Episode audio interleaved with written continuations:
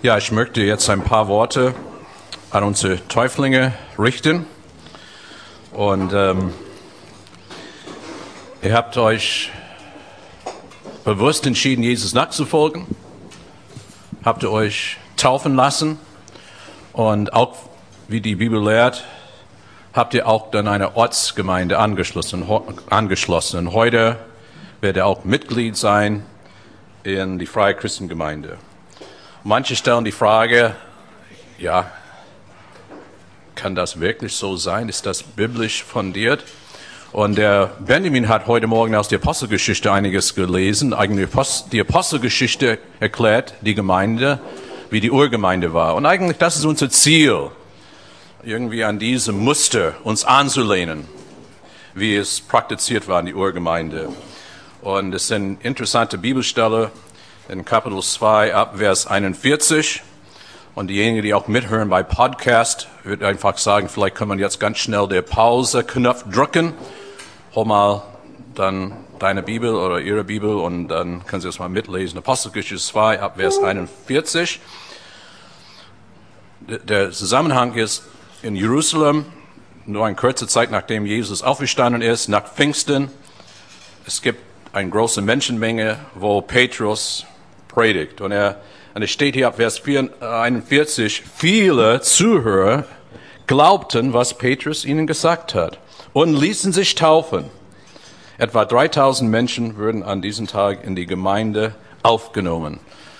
Das heißt, viele haben vielleicht auch zugehört, die haben das nicht angenommen, aber diejenigen, die diese frohe Botschaft angenommen haben, ließen sich taufen und waren hinzugetan in die Gemeinde. Und dann in die Lutherbibel steht dann diese Überschrift, das erste, wie das erste Gemeinde aussehen. Das ist in Vers 42. Und das ist ganz wichtig für unsere Täuflinge. Alle in der Gemeinde ließen sich regelmäßig von den Aposteln in Glauben unterweisen, lebten in enger Gemeinschaft, feierten das Abendmahl und beteten miteinander. Das sind so vier Punkte, die gehören auch zu dem, das Gemeindeleben. Dass man, ja, man beschäftigt sich mit Gottes Wort, man beschäftigt sich mit äh, der Bibel und man hört Predigten an, verschiedene Lehren. Und äh, diese Bild von Gemeinde, dieses mit, eng Miteinander ist oft so ähm, schwer zu vorzustellen. Gerade in Deutschland war manchmal man hat eine ganz andere Vorstellung von Kirche. Ich werde nie vergessen, einmal hatte ich ein Gespräch mit jemandem, und er hat mich gefragt, ja, wie ist das so und anders bei euch in Freikirchen als bei uns in evangelische Kirchen, in seinem Fall. Und ich sagte, ja, Glaubensbekenntnis eigentlich ist fast alles dasselbe. Es ist nur dieses Gemeindeleben ist schon anders. Das heißt, unsere Gemeindemitglieder wirklich nehmen Zeit füreinander und verbringen Zeit miteinander. Auch nach dem Gottesdienst zum Beispiel. Es gibt immer Kaffee und, und wir bleiben zusammen vielleicht eine halbe Stunde oder 45 Minuten, wer will. Und er sagte zu mir, wissen Sie, das hört sich so sektierisch an. Ja, weil man kennt das anders, gell? Und die Kirche, ihr kennt die Optimisten in die Kirche übrigens, man kann immer sie erkennen. Das ist, wenn der Pfarrer sagt bei seinen Predigt, im Schlussgedanken will ich sagen, das sind die Leute, die holen ihre äh, Autoschlüssel, gell? das sind die Optimisten, weil er sagt zum Schluss und na, vielleicht dauert es noch länger.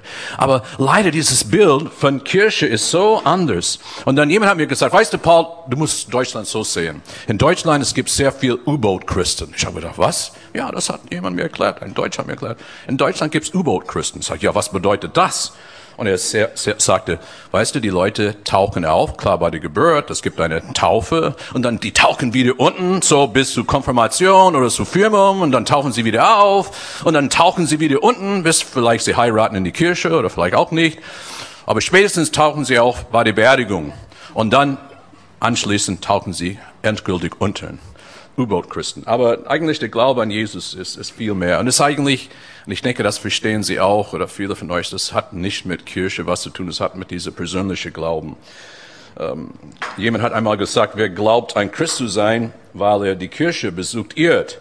Man wird ja auch kein Auto, wenn man in seiner Garage steht. Ja, das ist, ich denke, das ist klar. Ähm, es ist, es geht um diese persönliche Glauben, aber ihr vier habt euch wirklich bewusst entschieden, Jesus nachzufolgen. Und heute offiziell schließt ihr die Gemeinde an.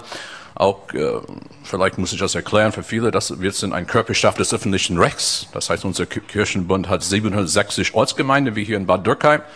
Und eigentlich rechtlich gesehen hat die gleiche Rechte wie die evangelische katholische Kirche und ein paar Unterschiede. Wir ziehen keine Kirchensteuer ab und so weiter. Aber äh, rechtlich ist das einfach so. Und wir verstehen uns auch als eine Gemeinde von vielen Christengemeinden in Deutschland, von vielen Christen. Weil wir wissen, in allen Gemeinden und Kirchen gibt es Christen.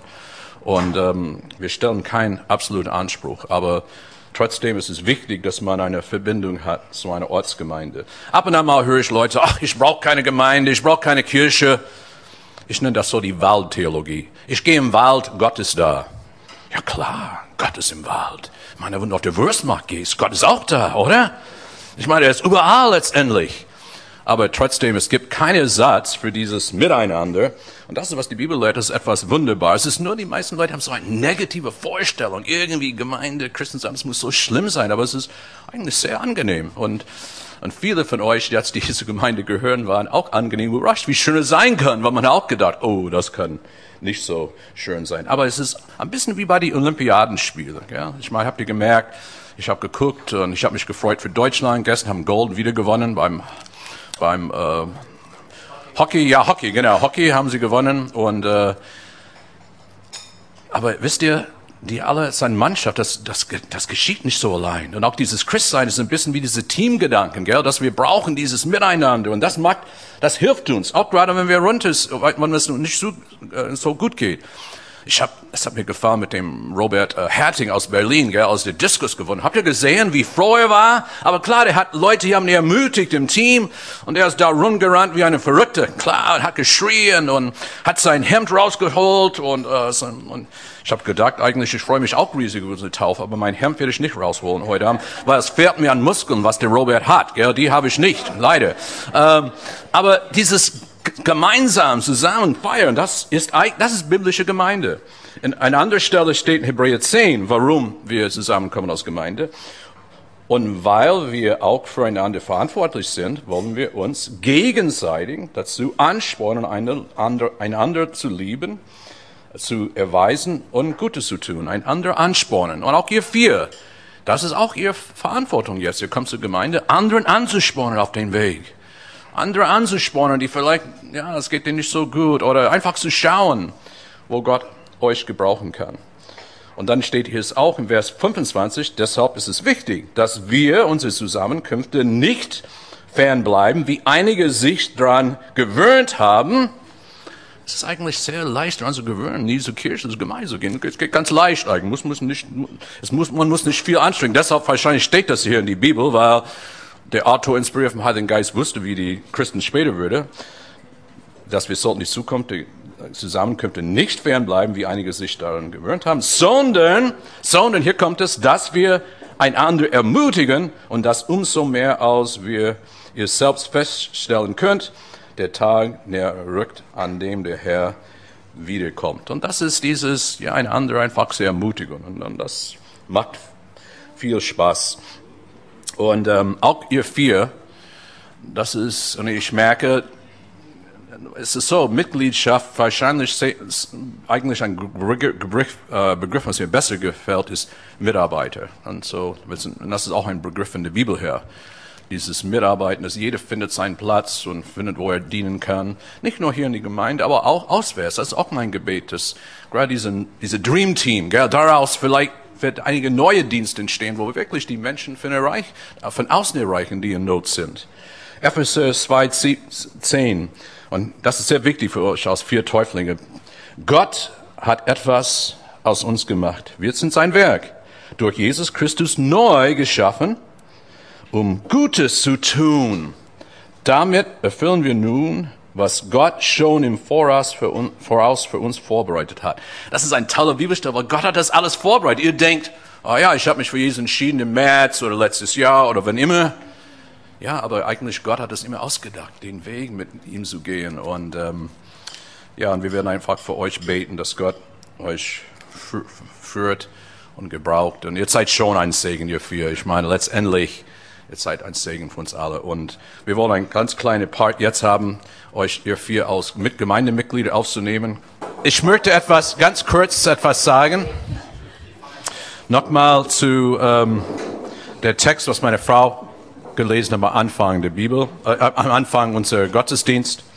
Und ähm, in dieser Bibelstelle steht etwas für neues Leben schenken. Das hat äh, Jakobus geschrieben in Vers ähm, 18, wo es steht, es war seine Wille, dass er uns durch das Wort der Weis Wahrheit, durch die rettende Botschaft neues Leben geschenkt hat. Und ja, das ist das Schöne daran, mit Jesus zu geben, weil es, man bekommt ein neues Leben.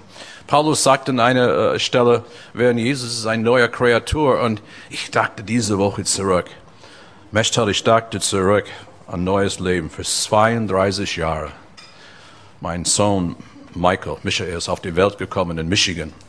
Und äh, einfach das neues Leben, wie wir das, ja, wie wir ihn gefeiert hat und wie, es war so schön, Mechtel hat ihn in die Hand genommen.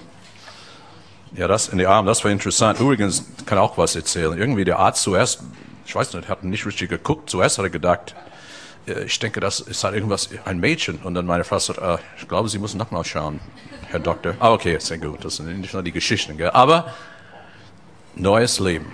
Und das ist, äh, was man merkt, auch bei unseren Täuflingen.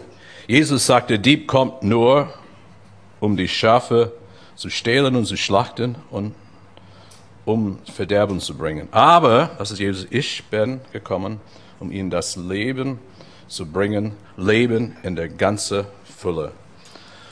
Die ganze Fülle. Und, ähm, und auch für euch vier. Es gibt so vieles, was, was ihr entdecken werdet auf diesem Weg mit Jesus. Und, ähm, aber ich weiß, wir leben in sehr ungewisse Zeiten. Wir leben in ungewisse Zeiten, aber Gottes Plan ist gewiss. Das, das hilft mir, weil manchmal man hört die Nachrichten an und, und ja und irgendwie, oh, das ist alles nicht so so positiv. Aber Gottes Plan ist wirklich gewiss. Und ähm, auch unsere Gefühle. Reinhold hat das ein bisschen Ausdruck gebracht. Manchmal es gibt Zeiten, wo es wir nicht so gut gehen. Und der C.S. Lewis äh, der eigentlich ja, Professor von Oxford war, war früher Atheist und dann hat sich später im Leben für Jesus entschieden, hat geschrieben, dass Gefühle kommen und gehen, aber Gottes Liebe aber bleibt ewig. Und das ist, das ist das Schöne und das macht uns einfach Mut. Ein Christ hat einmal, äh, ein Christ und ein Atheist haben sich einmal getroffen. Der Christ fragt, was bedeutet dir Jesus? Der Atheist darauf, ach, der ist für mich gestorben. Der Chris meint, komisch, für mich auch. Jesus ist für uns gestorben am Kreuz. Er hat alle unsere Sünden äh, da getragen. Und äh, dadurch haben wir diese Freiheit. Und wenn wir zu ihm kommen und äh, dann er ist einfach da bereit, uns anzunehmen. Manchmal Leute stellen die Frage, ja, was, was muss ich tun? Dieses, ja, dieses Christsein, ganz persönliche Leben. Muss ich etwas Besonderes tun? Muss ich mich irgendwie besonders reinigen? Muss ich irgendwo hingehen in ein Kloster? Nein, überhaupt nicht. Die Bibel ist ganz klar darüber, wo Paulus selbst sagt, denn nur durch seine unverdiente Güte seid ihr vom Tod errettet worden. Ihr habt sie erfahren, weil ihr an Christus Jesus glaubt. Dies alles ist ein Geschenk Gottes und nicht euer eigenes Werk. Durch eigene Leistung kann man bei Gott nichts erreichen. Deshalb kann sich niemand etwas auf seine guten Taten einbilden. Man kommt einfach zu Jesus, wie man ist, mit all seine, was immer man hat. Ja, seine Koffer, manchmal unsere Koffer sind sehr voll, manchmal sind übervoll. Und wir kommen einfach zu Jesus und sagen, Jesus, ja, ich will mit dir gehen. Und Paulus eigentlich erklärt das, es ist so eine simple Art und Weise oder wie, wie man zu Jesus kommt. In Römer 10, ab Vers 9. Wenn du also mit deinem Mund bekennst, dass Jesus der Herr ist und mit deinem Herzen glaubst, dass Gott ihn von den Toten auferweckt hat, wirst du gerettet werden. Denn wird man für gerecht erklärt, wenn man mit dem Herzen glaubt, man wird gerettet.